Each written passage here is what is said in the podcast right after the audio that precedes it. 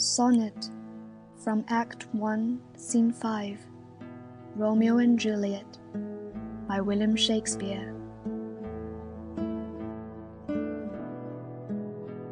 If I profane with my unworthiest hand this holy shrine, the gentle sin is this my lips two blushing pilgrims ready stand to smooth that rough touch with a tender kiss. Good pilgrim, you do wrong your hand too much, which manly devotion shows in this.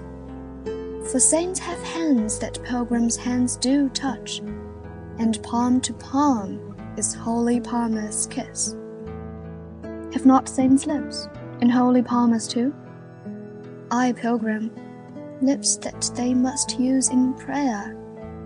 Oh, then, dear saint, let lips do what hands do. They pray, Grant thou, lest faith turn to despair. Saints do not move, though grant for prayer's sake. Then move not, while my prayer's effect I take.